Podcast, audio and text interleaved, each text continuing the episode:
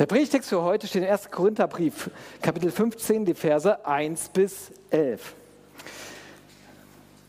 Paulus schreibt, und er greift wahrscheinlich auf einen Text zurück, der, der schon geprägt war. Also er nimmt hier einen kleinen Text daraus, den die ersten Christen anscheinend schon immer und immer wieder erzählt haben. Und ihr werdet gleich darauf stoßen und wir gucken uns diesen Text ein und steigen direkt ein, damit wir nicht so viel Zeit verlieren. Ne? Ha, nee, alles gut.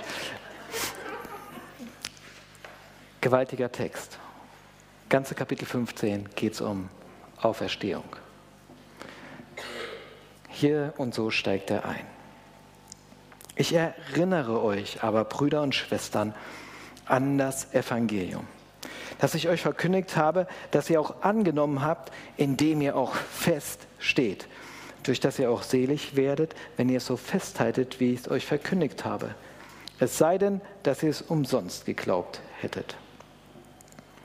Denn als erstes habe ich euch weitergegeben, was ich auch empfangen habe, dass Christus gestorben ist für unsere Sünden nach der Schrift. Und dass er begraben worden ist und dass er auferweckt worden ist am dritten Tage nach der Schrift. Und dass er gesehen worden ist von Kephas, das ist Petrus, danach von den Zwölfen. Danach ist er gesehen worden von mehr als 500 Brüdern auf einmal, von denen die meisten noch heute leben. Einige aber sind entschlafen, also schon gestorben. Danach ist er gesehen worden von Jakobus, danach von allen Aposteln. Zuletzt von allen ist er auch von mir als einer unzeitigen Geburt gesehen worden. Denn ich bin der geringste unter den Aposteln, der ich nicht wert bin, dass ich ein Apostel heiße, weil ich die Gemeinde Gottes verfolgt habe. Aber durch Gottes Gnade bin ich, was ich bin. Und seine Gnade an mir ist nicht vergeblich gewesen, sondern ich habe viel mehr gearbeitet als sie alle. Nicht aber ich, sondern Gottes Gnade, die in mir ist. Ob, ob nun ich oder jene, so predigen wir. Und so habt ihr geglaubt. Herr, tu meine Lippen auf, dass mein Mund deinen Ruhm verkündige. Amen.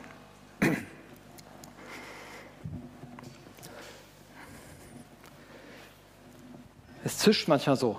Ist es zu laut oder ist es so gut? Gut, ja.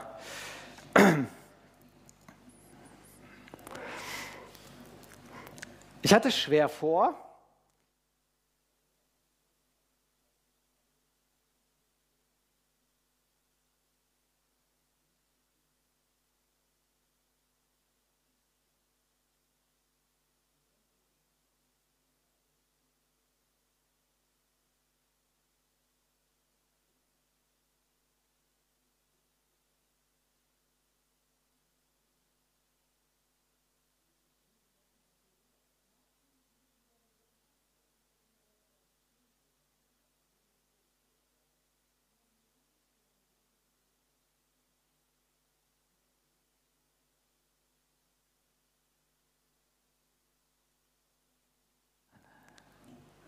Das bricht ein in unsere Wirklichkeit. Ostern fordert uns heraus. Oder Ostern ist neu. Ostern ist vielleicht sogar unbequem, wer weiß. Ja, und das werde ich euch zeigen anhand dieses Osterhasens. Und äh, vielmehr dann das Gegenteil. Und immer wenn ihr niedliche kleine Osterhasen oder auch große, äh, hässliche Osterhasen seht, keine Anspielung. Also, und dann, äh, dann denkt ihr dran, dann denkt dran, ah, so und so verhält sich das also mit Ostern und äh, gucken wir. Ostern macht und bringt etwas Neues, nämlich in unser Denken hinein, fordert uns heraus im Denken, bringt etwas Neues für dein Herz, nämlich Gnade für dein Herz und eine neue Art auch zu leben, einen neuen Auftrag für dein Leben. Und das alles begegnet uns hier in diesem Text. Ganz ausführlich und ganz groß. Als erstes Ostern bringt etwas Neues ins Denken. Der Osterhase, wisst ihr, warum er so nett und schön ist? Jeder weiß von uns, ihn gibt es eigentlich gar nicht. Ist eine Legende, ist ausgedacht, super. Und das macht es so geschmeidig. Du kannst ihn an- und ausschalten, du kannst ihn wegschmeißen, keiner regt sich darüber auf, äh, weil, ja. Aber es beginnt hiermit, Ostern beginnt und in diesem Text mit, es ist wirklich geschehen. Er ist wahrhaftig auferstanden, sagen die Christen. Und das ist das, was er hier eigentlich sagt. Ähm, es geht hier nicht um eine Legende, es geht um Geschichte. Und das challenged, fordert heraus unser Denken. Und wenn das stimmt, Leute, dann geht's dran. Und es ist natürlich viel leichter zu sagen, nö, das gibt's nicht und es stimmt alles nicht und so, das kann es gar nicht geben und so. Leute, ich will euch heute herausfordern, das ist Faulheit des Denkens. Wenn ihr so redet und sagt, das kann gar nicht sein, dann tut ihr es ab, ohne richtig darüber nachgedacht zu haben. Und Ostern will gerade, indem es sagt, nein, es ist wirklich geschehen, uns herausfordern zu denken. Seid heute nicht faul, sondern gebt euch Mühe zu denken. Und genau, Ostern ist historisch. Keine andere Religion beginnt wie das Christentum mit, als erstes darfst und sollst du glauben, es ist wirklich geschehen. Bei, bei den anderen Religionen spielt das gar nicht so eine große Rolle. Bei den anderen Religionen geht es nämlich vielmehr darum, es wird gezeigt anhand von Geschichten, ob sie nun wirklich geschehen sind oder nicht, Erzählungen, Ratschlägen, wie du leben sollst. Hier geht es um den Fakt, wie jemand für dich gelebt hat, was Gott getan hat. Es geht nicht darum, erst in erster Linie, was du tun sollst, gar nicht, sondern was getan worden ist. Und es ist wichtig, ob es nun wirklich geschehen ist oder nicht. Darum geht es.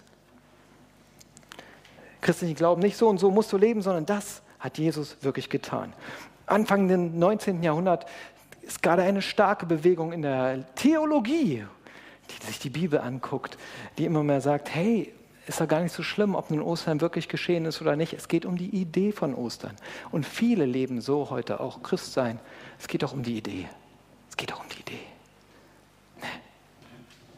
Niedliche kleine Osterhase und überhaupt. Ostern, das steht dafür, dass das Gute irgendwie über das Böse gewinnt, triumphiert, Leben. Es kommt nach jedem Winter ein Frühling und äh, nach jedem Schlechten, was du erlebst, wird es auch irgendwann wieder gut werden. Ja, Deswegen, hey, Kopf hoch, lasst uns alle lieb haben. Amen. Sorry, wenn ich das überspitze, aber das ist, was bei rauskommt. Was da geschieht, ist gerade radikal. Und auch in der Theologie, Leute, man meint, man kriegt ein Update, man macht es salonfähiger, das Christentum. Man lässt es besser denken, weil dann ist diese Anstößigkeit von wegen, ob es nun wirklich geschehen ist, weg. Fakt ist, was rauskommt, es bleibt bei Menschen. Am Ende geht es nur noch darum, wie du lebst und was du daraus machst. Und dann ist all das, wovon das Evangelium, wo es um Jesus geht, nämlich, dass du erlöst worden bist, dass jemand anderes etwas für dich getan hat, bricht weg. Und jetzt ist der Mensch, der von seinem Selbsterlösungsgedanke wieder befreit worden ist, die Last, alles rauszuholen, legt sich wieder auf die Schultern. Das ist das eine moderne Theologie, wenn ihr das durchdenkt. Sorry, wenn ich das jetzt mal so sage. Weil dann handelt Gott nicht mehr. Und es spielt keine Rolle und der Mensch bleibt allein am Ende. Aber nein, Paulus kommt von hier, sagt, sagt, Leute, aber es ist wirklich geschehen. Es ist nicht nur eine Idee. Gott hat wirklich gehandelt. Und das ist das, was durchgebrochen ist bei den ersten Christen. Ihr müsst immer wieder daran denken, Leute, es gab Dutzende messianische Bewegung in dieser Zeit. Leute, die aufgestanden sind und sagen, ich bin der Erlöser, ich bin der Befreier, hier und da. Und die Römer kamen, haben den Anführer niedergestreckt und damit ist die, ist die Bewegung im Keim erstickt worden. Aber eine, eine Bewegung, da hat man den Anführer getötet und sie ist förmlich explodiert danach.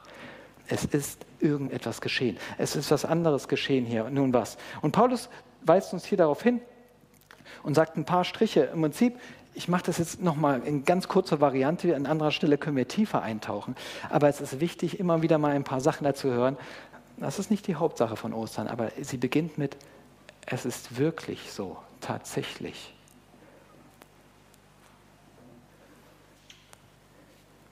Deswegen sagt er, Jesus Christus, der begraben worden ist. Er ist wirklich begraben. Er war wirklich tot. Damit sagt er auch, Du kannst nachsehen.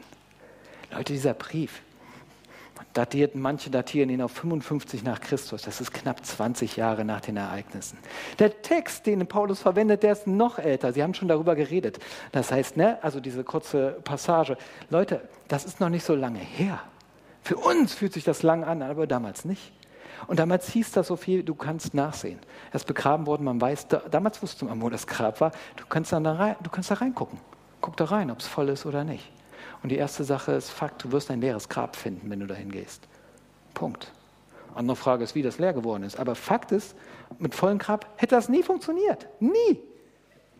Jetzt mal ehrlich, wie soll das gehen? Dann kommen die Christen und sagen, oh, der Herr ist auferstanden. Dann kommen die Römer und sagen, guck mal, hier ist dein Jesus. Das war es das mit dem Christentum. Jetzt mal ehrlich. Ist aber nicht passiert. Keiner hat den Leichnam gezeigt. Niemand. Das Grab muss leer gewesen sein. Da muss irgendwie, aus irgendeinem Grund muss es leer gewesen sein. Heute übrigens, das ist das Faszinierende, dass wir uns heute nicht mehr genau wissen, wo die Grabstätte ist. Das ist doch auch spannend. Finde ich immer wieder spannend, darüber nachzudenken. Klar, manche wissen es ganz genau, ist unter der Erlöserkirche und so. Hm, so genau weiß man es nicht. Und warum? Weil es keine Rolle spielt. Die Christen, die sind nicht zu ihrem Religionsgründer dahin gepilgert und haben das Grab angebetet, wie es vielleicht andere machen. So haben sie keine Notwendigkeit. Weil für sie ihr auferstandener Herr woanders war. War nicht mehr da. Und dann, und dann, das ist wohl das, was er am meisten tut, Zigmal kommt das Wort gesehen. Er ist gesehen worden, er ist gesehen worden, er ist gesehen worden, er ist gesehen worden. Immer zu dem Text. Zeugen seiner Auferstehung. Das eine ist das leere Grab und das andere ist, dass er gesehen worden ist. Und er zählt hier auf, von wem und alles. 500 Leute auf einmal. Das ist schwer, denen eine Massenpsychose zu unterstellen, zu sagen, die haben was gesehen, was sie wollten. Mein Lieblingsargument ist eigentlich der Jakobus. Ne? Das ist nämlich nicht der Jünger, das war der Bruder. Ich denke dann immer drüber nach, wenn einer meiner Brüder sagen würde, hey, ich bin Jesus, ich bin auferstanden und so, und fang, oder anders noch, andere Leute fangen über den an zu erzählen und sagen, ne, der ist auferstanden, der ist der Messias und der Erlöser. Und ich sagen, ja, ich mag meinen Bruder auch. Aber der ist nicht der Erlöser, Freunde. Also wenn, wenn ein Bruder von einem Bruder anfängt zu erzählen, hey, der ist Gott, der ist auferstanden, da muss was geschehen sein, Freunde. Alle, die Brüder haben, wissen das, wie das ist. Nun klar, wir sagen heutzutage, ey Leute, ja, das waren halt die Leute der Antike, die, da kam halt wer an und hat gesagt, der ist auferstanden und dann haben die es geglaubt. Leute, das ist, das ist Arroganz unserer heutigen Zeit. Wir denken, die waren alle doof damals. Dann hat jemand so eine Idee rausposaunt und dann haben die es geglaubt. Nee, nee, das ist Überheblichkeit. Niemand kein Grieche und Römer hätte an eine Auferstehung geglaubt. Und auch kein Jude. Die Juden haben an eine Auferstehung geglaubt am jüngsten Tag, irgendwann, wenn Gott kommt, die Welt zu richten und zu erneuern. Aber niemand von den Juden hätte an eine Auferstehung eines Einzelnen vor dieser Zeit, vor dieser Ereignisse geglaubt. Und noch dazu ihn Gott genannt. Leute, das war nicht nur Blasphemie, das, das ist Wahnsinn im Judentum jemanden Gott zu nennen. Ein Mensch, das ist die denkbar schlechteste Religion, die sich Jesus ausgesucht hat im Judentum. Da, zu überlegen, ich komme da als der Messias und tu mal so, als ob ich Gott wäre. Das ist denkbar schlechteste Religion. Ein Monotheismus. Und, äh, Alter, klar, dass der gekreuzigt worden ist am Ende. Und dann sagen die Leute, ja, die haben das so geglaubt. Nein! Keiner von denen hat es geglaubt. Ja, die Anhänger aber die. Der hat doch da vorher schon immer so erzählt, ich sterbe am dritten Tag auferstehen. Die Anhänger, die haben damit gerechnet. Die haben sich das gewünscht. Und dann haben sie es vorgestellt. Nun, das Interessante ist, ja, das stimmt. Jesus hat davon erzählt. Aber nirgendwo lesen wir, dass sie damit gerechnet haben. Niemand. Das ist nicht einer, gesagt hat, hey, dritter Tag, da war doch was. Hey, kommt. Also wir können ja mal abwarten und gucken, auf was passiert. Keiner. Die Frauen gehen mit Salböl dahin. Das war ein teures Zeug. Die haben richtig Kohle investiert am ersten Tag in der Woche, um den zu salben. Na, wenn ich da an den dritten Tag geglaubt hätte, hätte ich gesagt, oh, lass noch einen Tag abwarten, bevor wir die Kohle raushauen. Nee, am Ende lebt er. Und stimmt. Und ich habe da mein Jahresgehalt geopfert. Nee, keiner. Keiner, Leute. Keiner sagt, ich habe es doch gewusst. Der wird auferstehen. Yes, preis den Herrn. Und dann, als er erschienen ist, müsst ihr euch die Reaktion angucken. Angst, Schrecken. Keiner. Yes, yes, yes, yes, Jesus. Ja, wie du es gesagt hast. Nein, keiner. Sorry, ich gehe ab. Ich finde das einfach nur Wahnsinn. Wahnsinn dieser Gedanke, dass Leute sagen, ja, die wollten das alle so und hier und da. Denkt euch mal in diese Zeit hinein und guckt die Berichte an, da ist keiner. Auch sie, die Anhänger, wurden überrascht. Der Glaube der frühen Kirche an die Auferstehung war in der Geschichte der Kultur und des Denkens der Menschen etwas radikal Neues. Und ich füge hinzu, und das Verständnis, dass ein Mensch Gott ist, war es für das Judentum undenkbar. Und dieser neue Glaube setzte sich erst, nicht erst, nicht erst nach langen Diskussionen durch. Er war sofort da. Das war keine Entwicklung. Oh, hey, jetzt komm, jetzt entwickelt sich das hier und da. Innerhalb von zwei Tagen, bam, ging es an. Pfingst noch stärker. Auf einmal in der Weltgeschichte, bam, explodiert dieser Glaube, der in diese Kultur nicht reingehörte. Leute, da muss was geschehen sein. Und jeder, der meint, ja, das ist ja auch nicht so richtig und wichtig, oder nein, der ist wirklich auferstanden. Das sagt Paulus hier an dieser Stelle und deswegen nennt er diese ganzen Zeugen. Und das wird dich herausfordern, das auch zu denken. Fang das mal an zu denken, dass wirklich wer aufgestanden von den Toten. Dann merkst du, oh, das ändert mein Weltbild, weil ich kenne das nicht. Herzlich willkommen, hat die damals auch so verändert. Es hat ihr Weltbild erschüttert. Aber sie haben sich herausfordern lassen, weil sie angefangen haben zu denken. Sei nicht faul. Fang an zu denken darüber nach, guck nach und tu es nicht ab und sag, das kann ja gar nicht gewesen sein, Punkt, fertig. Lass doch dein Weltbild ruhig erschüttern. Das wollte er. Nun, aber das ist nur das eine, das Denken. Ostern ist auch neu für unsere Art zu leben, unser Herz. Bringt etwas radikal Neues hinein, auf verschiedenste Art und Weise. Der kleine Hase, ihr Lieben, so ein Hase, der hat, ich habe das beobachtet bei unseren Kaninchen zu Hause, der hat dem Tod nichts entgegenzusetzen. Ja, ich habe das leider auch mal auf dramatische Art und Weise gesehen, aber auch dieser, dieser, diese Häschen, die versuchen das ja, die sind ja unheimlich anfällig für Tod eigentlich, diese Wesen. Und deswegen versuchen sie das, indem sie so viel wie möglich Nachkommen zu zeugen. Darauf sind sie eigentlich ausgelegt. Ne? Ich gebe es ja ehrlich zu. Deswegen wahrscheinlich auch die Symbol der Fruchtbarkeit. Also im Sinne von, ja, neues Leben und immer, immer, dann vermehrt sich das so. Ostern verhält sich anders. Da geht es nicht um Vermehrung des schon bestehenden Lebens, damit der Tod gar nicht hinterherkommt. Ne? Sondern hier geht es darum, dass etwas völlig Neues beginnt. Eine neue Kraft bricht sich Bahn. Eine neue Gesetzmäßigkeit hält Einzug in unsere Wirklichkeit. Und weil es und jetzt kommt Paulus und sagt, und weil es wirklich und wahrhaftig geschehen ist, sind diese Auswirkungen für dein Leben auch wirklich und wahrhaftig. Es sind nicht nur eine Idee, verstehst du? Ich will es euch zeigen daran, unvorstellbar, was da geschieht. Das der Tod besiegt worden ist und wie er besiegt worden ist. Aus beiden kannst du eigentlich ja, zig Sachen rausholen. Wir wollen nur ein paar betrachten. Dass der Tod besiegt worden ist, hat Auswirkungen auf dich und dein Herz. Das ist die Frage zum Beispiel nach deiner Vergangenheit. Jeder von uns trägt dunkle Sachen mit sich rum. Wisst ihr, warum wir den Tod fürchten? Da bin ich fest von überzeugt. Du weißt nicht genau, was danach kommt. Kriegen wir das Brummen irgendwie weg? Schwierig. Liegt es an mir? Kann jemand da noch, kennt sich jemand aus? Wird es weniger? Mehr? Ist ein bisschen komisch mit dem Brummen, ne? Ist immer schwer, immer zuzuhören, wenn, wenn, wenn einem dann äh, der Kopf brummt.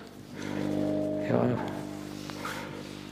So verhält es sich auch mit der Auferstehung. Wir kriegen es nicht ganz genau in den Griff. Ja, komisch, ne? Das ist, das ist Ostern.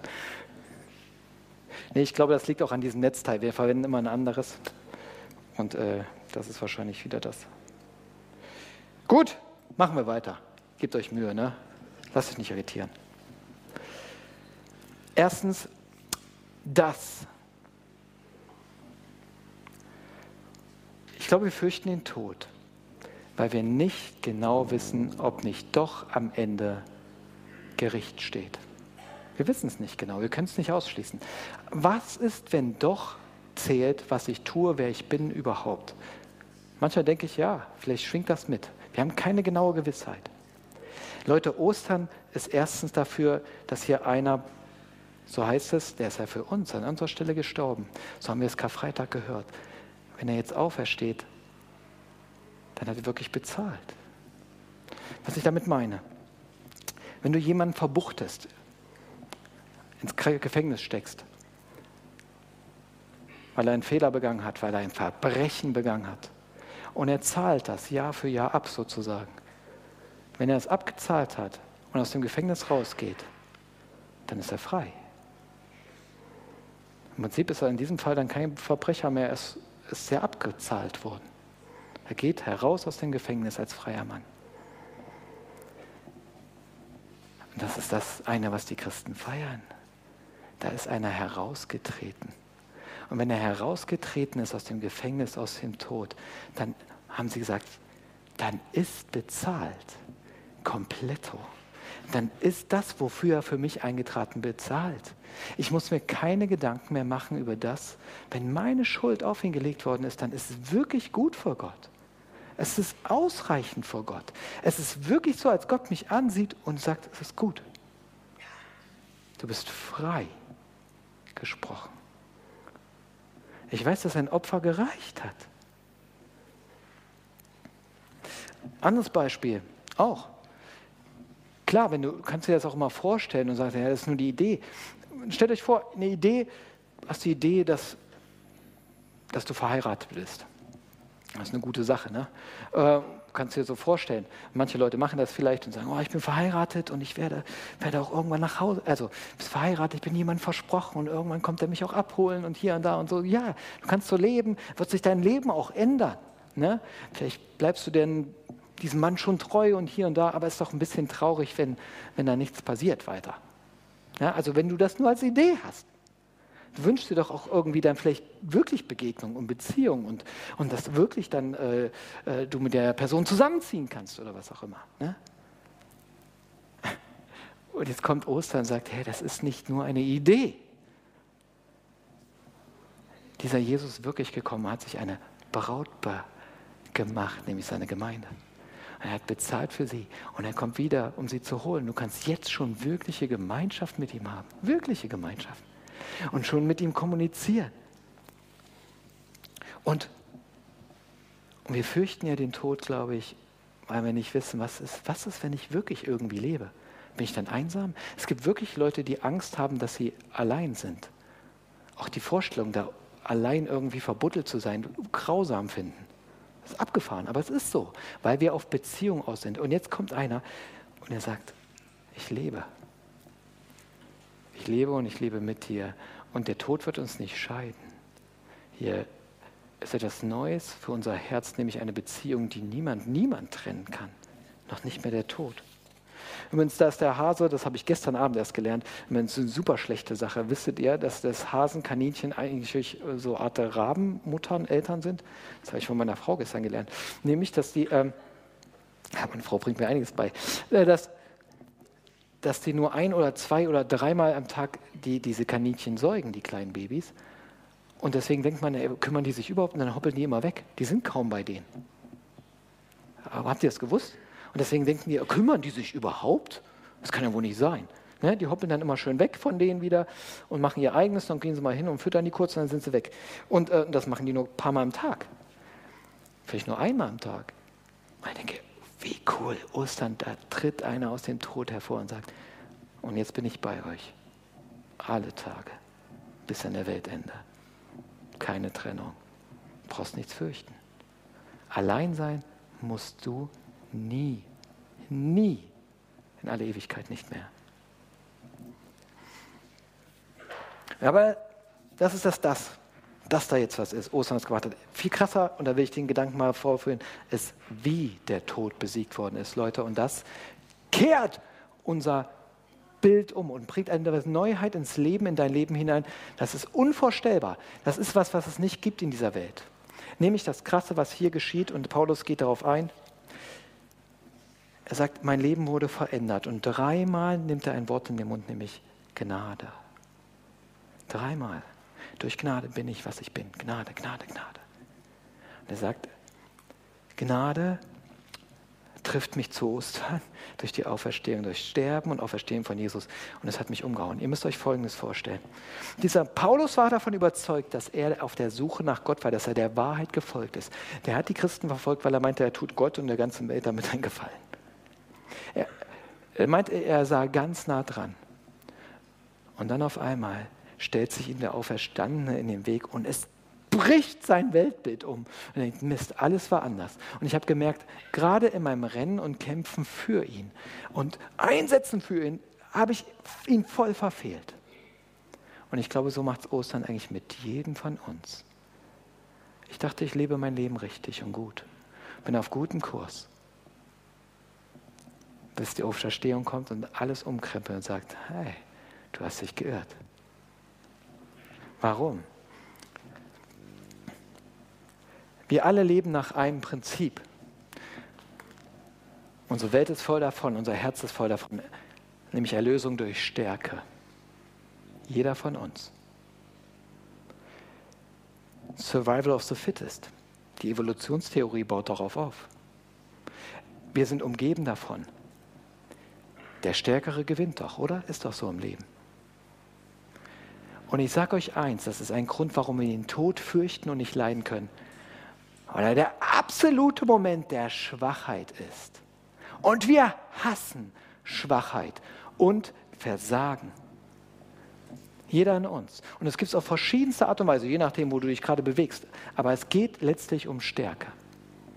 Und du musst sie ergreifen, du musst darum ringen, du musst besser werden, mehr an Macht gewinnen, an Stärke, an Einfluss, an Kontrolle. Und da geht es nämlich das nächste. Letztlich ist nämlich eins, was da geschieht. Ich bin letztlich immer mein eigener Herr. Ich bin letztlich der bestimmt. Ich muss die Kontrolle sogar haben. Das ist das Prinzip, wie wir leben. Ihr müsst da gucken. Und deswegen hassen wir Krankheit. Weil du hast die Kontrolle nicht mehr. Wir hassen sowas wie Katastrophen. Oder so, wo die Sicherheit uns flöten geht. Wir hassen es, nah an den Tod zu kommen, weil es entzieht sich unserer Kontrolle und wir fühlen uns schwach und ohnmächtig.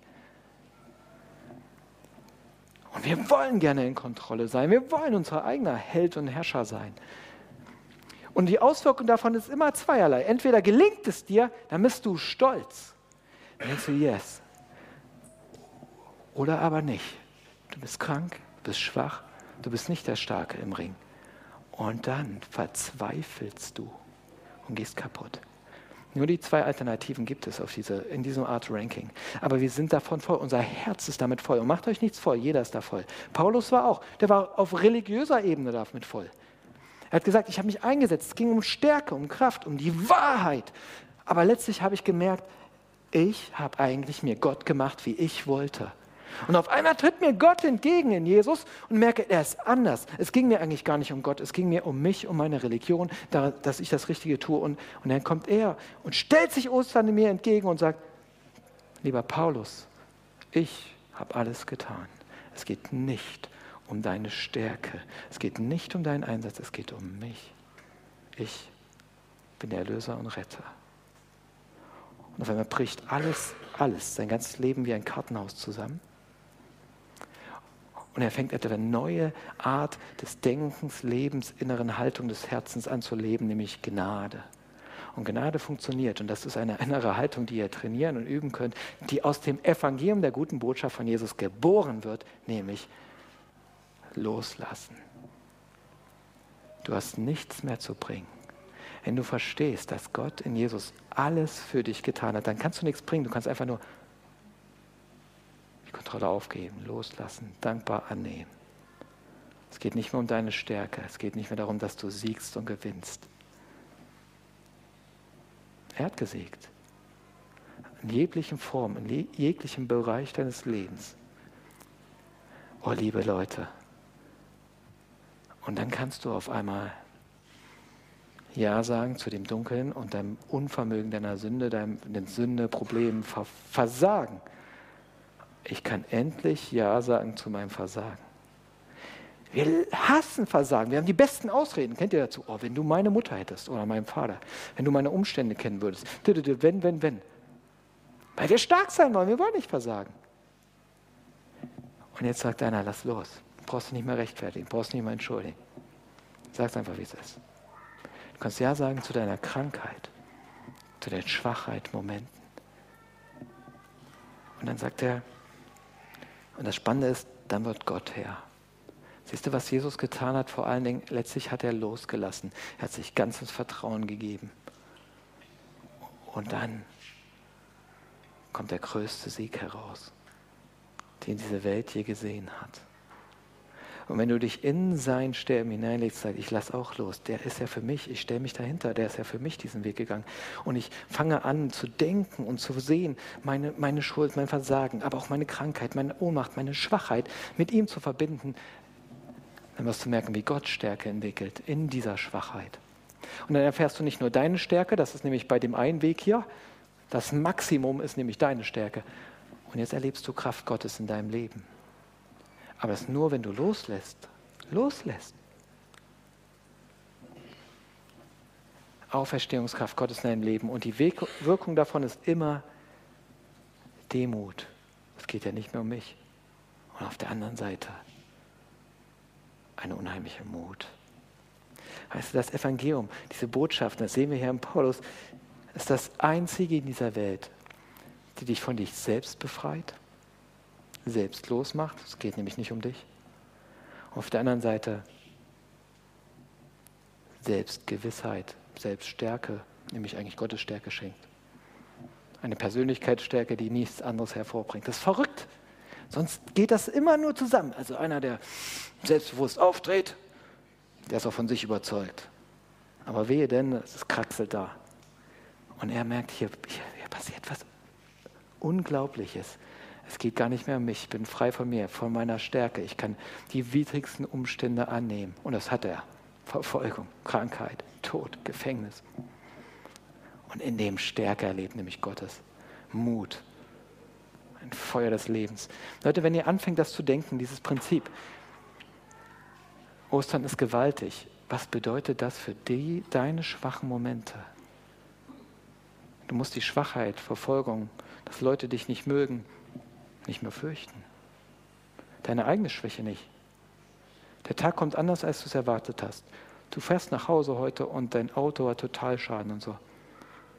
Sagt, hey, ich kann loslassen. Der Herr wird siegen.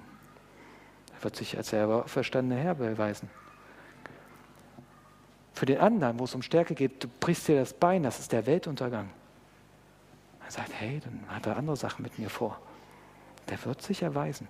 Ich will lernen, mich üben, loszulassen, damit seine Auferstehungskraft groß wird. Wer das anfängt zu durchdenken, merkt, Gnade ist ein gewaltiges Prinzip. Nicht nur Prinzip, eine, Gnade, eine gewaltige Wirklichkeit, die sich nicht von mir selbst befreit. Oh, ich wünschte, ich könnte es noch klarer raufbringen. Aber okay, wir machen weiter. Diese Seite ist immer ein Ankämpfen gegen Tod. Versteht ihr? Immer ein Ankämpfen, verdrängen, so weit wie möglich, gegen Ankämpfen, Stärke entwickeln. Und der andere sagt, ich brauche ihn gar nicht mehr fürchten für den Tod, ich kann loslassen. Meine Schwäche, oh, ist das gewaltig. Weil es letztlich um Gottes Sieg und Kraft geht und er wird sich letztlich erweisen, auch bis in meinen Körper hinein wird er alles neu schenken. Gut. Übrigens nebenbei, nur das als Hinweis, dieser Ansatz, in den schwachen Momenten, da merken wir oft, dass dieses System irgendwie fehlerhaft ist. Wenn du wirklich am Boden bist, wenn du krank bist, wenn du kaputt bist, wenn du versagt hast, richtig, dann merkst du ja. Viel schwerer ist es in den starken Momenten zu merken, oh, ich gebe mein, ich lass los, ich lass ihn machen. Nur mal das nebenbei. Und letzter Punkt, ganz kurz und knackig. Nicht nur ein neues Denken, nicht eine neue Gnade, nur was Neues für mein Herz. Eine vollkommene Umkehrung in meinem Herzen, wie, wie Leben funktioniert, woher Kraft und Stärke kommt. Letzte ist ein neuer Auftrag, eine neue Mission. Wie sagt er hier? Egal, ob ich nun mehr gearbeitet habe oder weniger oder wie auch immer. So haben wir gepredigt und so predigen wir und so glaubt ihr. Diese Welt kennt nichts, nichts wie die Auferstehungsbotschaft.